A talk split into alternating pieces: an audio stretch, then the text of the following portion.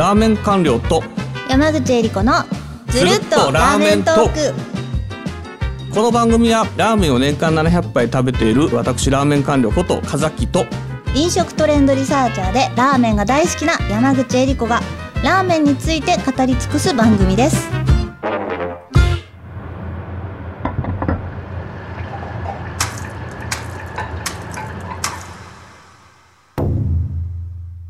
第57回目のテーマははい2023年下半期の新店情報です。おお2023年下半期っていうと、はい7月からこっちですねですよね。うん。2023年、今年の6月までは、確かこの番組でも結構、うん。未曾有の豊作でちょっとどうしようもないっていう話をしてましたが、はい。実は7月以降も結構店の数、それ自体は結構数多く出てるんですけれども、はい。もちょっとね、6月までのような有料店というか、いい店が気がついたらバカバカできてるっていう状態でもなくなってきてるかなっていうう、あ、感そ。うなんですね。はい。うんこれが意外で、2022年のゴールデンウィーク以降、今年の6月の終わりぐらいまで結構止まることなくうん。はい。有料店が廃止されていたので、うん。うん、このままの調子でいくのかなっていうふうに思っていたのですが、はいちょ。っと落ち着いたっていう感じがあります。というのも、まあコロナがある程度この落ち着いて、皆さんが別に自由にマスクなしで、えー歩けるようになったっていう状況があって、そこから1年半以上経てばさすがにちょっと落ち着くもんも落ち着くかなっていうところも、まあ確かにあの言われてみればあるのかなっていうところもあって、はい。それほど、えー有力店の数っていうのも、まあ、それなりにありますけれども、まあ、想像したほど100個も200個も出るっていう感じではないです。まあ、あの、去年も100個200個は出てないですけど、はい。まあ、去年だったら軽く20ぐらいはちょっと喋れてたような気もしますが、はい。そんな感じではちょっとないかなっていう、うん、っていうのが今の、えー新店の状況でありますと。ただまあそうは言ってもですね、あの私が具体的な進展をご紹介するのって、えー久しぶりな気がするうん。そうですね。ので、はい。いくつか、えー7月以降オープンした店、もしくは7月以降、例えば曲がりとか、えーに二毛作みたいなところかうんうんはいら独立して、まあラーメン店として一本立ちしてるお店の中から、いくつかちょっとおすすめの店を取り上げてみたいと思いますと、まずは高井戸の、えー塩そば時空さん。高井戸の塩そば時空さん。はい。。こちらの時空さんはですね、結構塩そばが人気のお店ですね。はい。で、この時空さんの店主さんというのがですね、結構場所的にはですね、高井戸と荻窪の中間地点、やや高井戸寄りのところにあるんですけれども、はい。基本、えー、もともとですね、店主さん、天ぷらを揚げる職人だったんですけど、うんラーメン好きが高じて、ラーメンを食べ歩いて、で、独立開業されたっていうことでございます。で、こちらの店主さんが参考にしたお店って、えー三原ってわかります？三原って広島県なんですけど、広島県三原市のはい塩そば前田っていう店。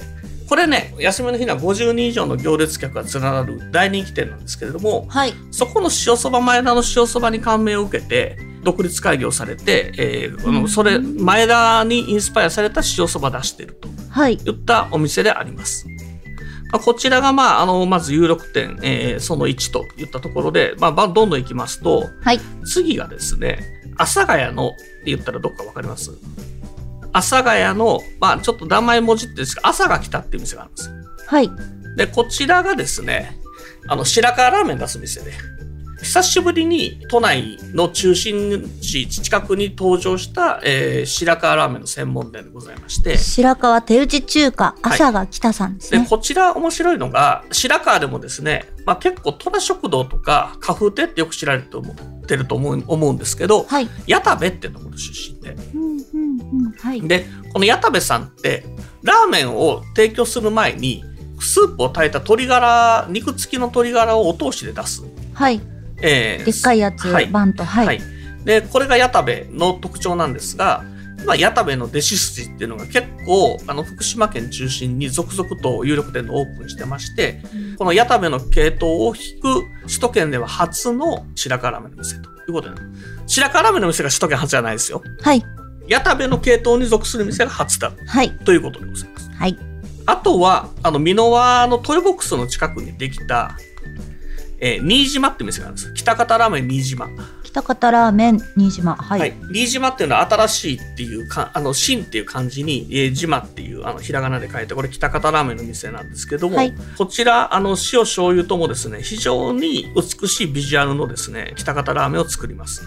醤油なんていうのは、非常にこの、やっぱこのスープの褐色の色合いもいいし、はい。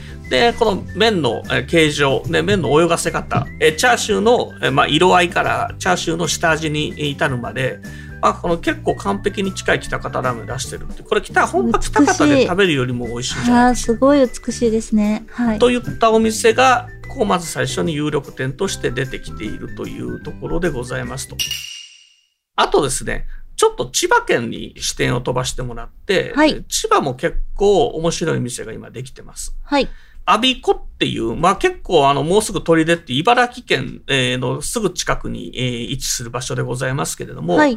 このアビコにできたですね、吉岡っていう店があるんです。アビコンの吉岡さん。はい。えーっと、よ、吉岡の要は与えるうんっていうこと。与えるはい塩岡がひらがなですね。はい。で、こちらがですね、今、茨城で、まあ、数年前にオープンして、茨城県南で、まあ、飛ぶ鳥をあの落とす勢いを誇っている、鬼物語っていう店があるんです。はい。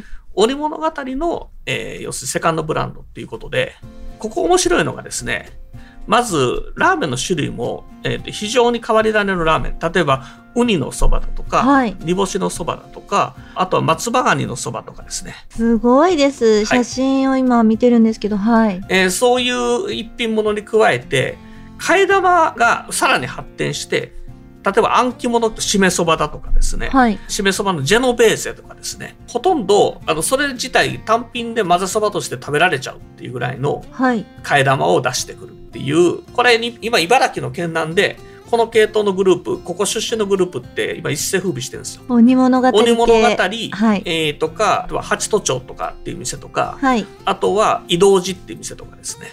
あとは、あの、ロンロリ富士っていう店とか。ロンロニ富士山、ラーメン屋さんじゃないみたいなね。はいすごいですね。ロンロンロリ富士、移動寺。八都町、はい。鬼物語。で、この辺の店舗がですね、茨城県南で、本当に県政を誇っていて、今大行列、もう長蛇の列をつ作る。まあそこは、あの、おしなべて替え玉っていうのが、あ非常に変わってるっていうのが特徴。で、あと本体のラーメンも創作色が非常に強いラーメンを作るっていうのが特徴なんですが、そのラーメンがついに茨城から抜けて千葉に降りてきてる。お言った特徴が それはすごいですね。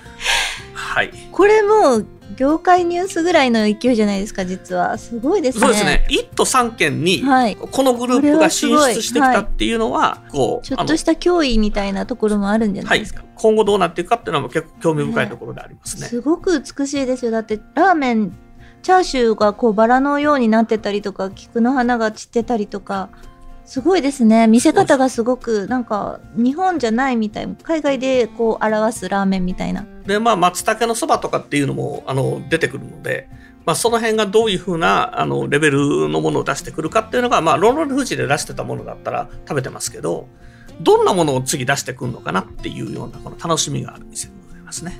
はいで、あとはですね、ちょっとここ最近来てるかなって今後来るだろうなと思うのが TKM の台頭っていうね。TKM の台頭はい。何言ってるか分かんないと思うんですけど、TKM っていうのは TKG って何か分かります？卵かけご飯ですね、で、TKM って卵かけ麺っていうんですよ。わで、いわゆるタレに太麺をこう乗せて、で、あと真ん中に生卵を、えー乗せるといった冷たいラーメンです。これあの、温かいラーメンだったら釜玉になっちゃうんですけど、あはいこの TKM っていうのは、こういう冷たいラーメンで、こう、こういう、こいつですね。こういうやつですね。今画像見せてます。まさに釜、釜玉麺。釜玉麺で、これサクッと食べられるし、あの、結構シンプルでありながらも、まずくなりようがないということで、非常に人気なんですけれども、まあちょっとあの、お皿にちょっとわさびとか乗せて、わさびあえながら食べるみたいなね。ちょっと和風の、これしかも冷たい、えっ、と、まずそば汁なし麺なんですけど、この卵と麺っていう店、柏にできて。る。美味しそう。卵と麺。柏はい。いける、常磐線。そして、はい。あの、卵かけ麺っていうのは、えっと、まあ、もともと熊谷のですね、ゴールデンタイガーっていうお店の店主が開発したメニューなんですけど、埼玉県の。都心部にもあの進出してきてましてですね、神保町にもできてます。藤井って店。はい。えっ、と、関数字で221って書いて藤井です。こちらも卵かけ麺専門店ですね。ということで、えー卵かけ麺を出すといううんお店がちょっとちらほら出てきているので、で今後一気にブレイクする可能性があるのではないかと私は見ています。麺屋221と書いて藤井ですね。はい。結構このシンプルで調理スペースも使わないけれども安定して美味しくて、そしてあの新規性もあると。で、あと冷たいラーメンなんでサクッと食べられるっていうはあそういう利点があるので、結構卵かけ麺これからブレイクするんじゃないですかと言ったところでございますと。女性受けも良さそうですね。良さそうでしょはい。まあ、ぜひ一度ちょっとご賞味いただければと思います。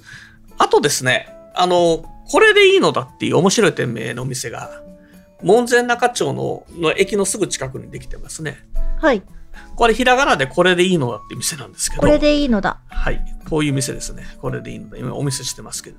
はい。東池袋大正家の2代目の店主である飯野さんが作っている店ではあ。だからこれでいいのだなんですね。そういうことなんですね。あの、名要するに、まあ、こんなはいシンプルなラーメンでいいのだっていう意味と、はい。これでいいのだっていういいのをかけてる店で、まあこれなんかちょっとははいい。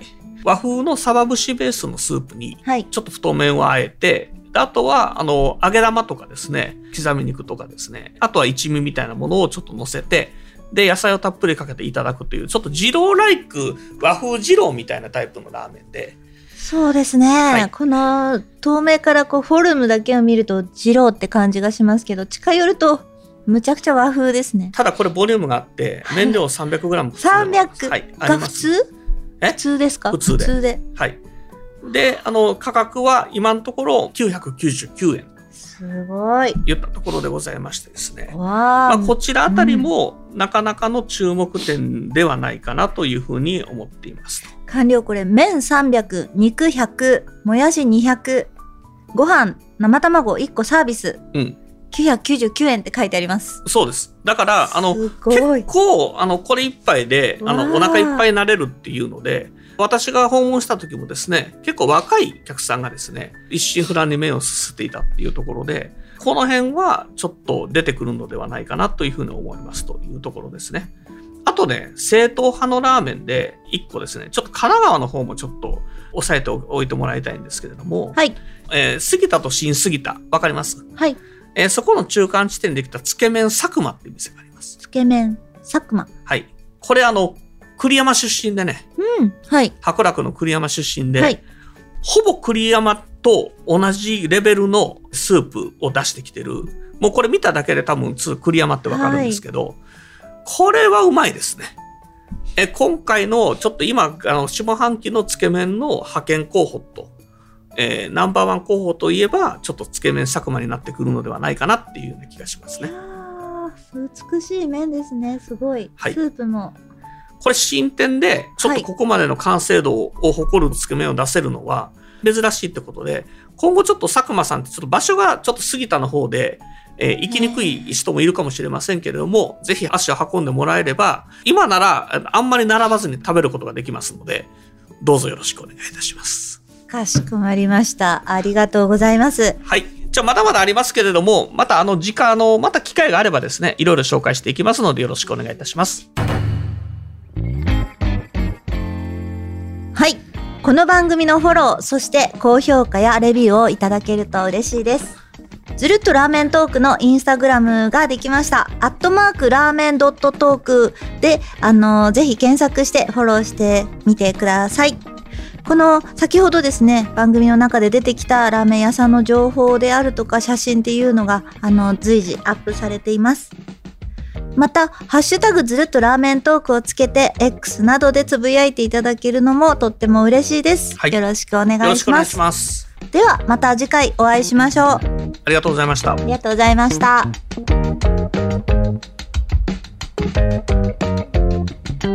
「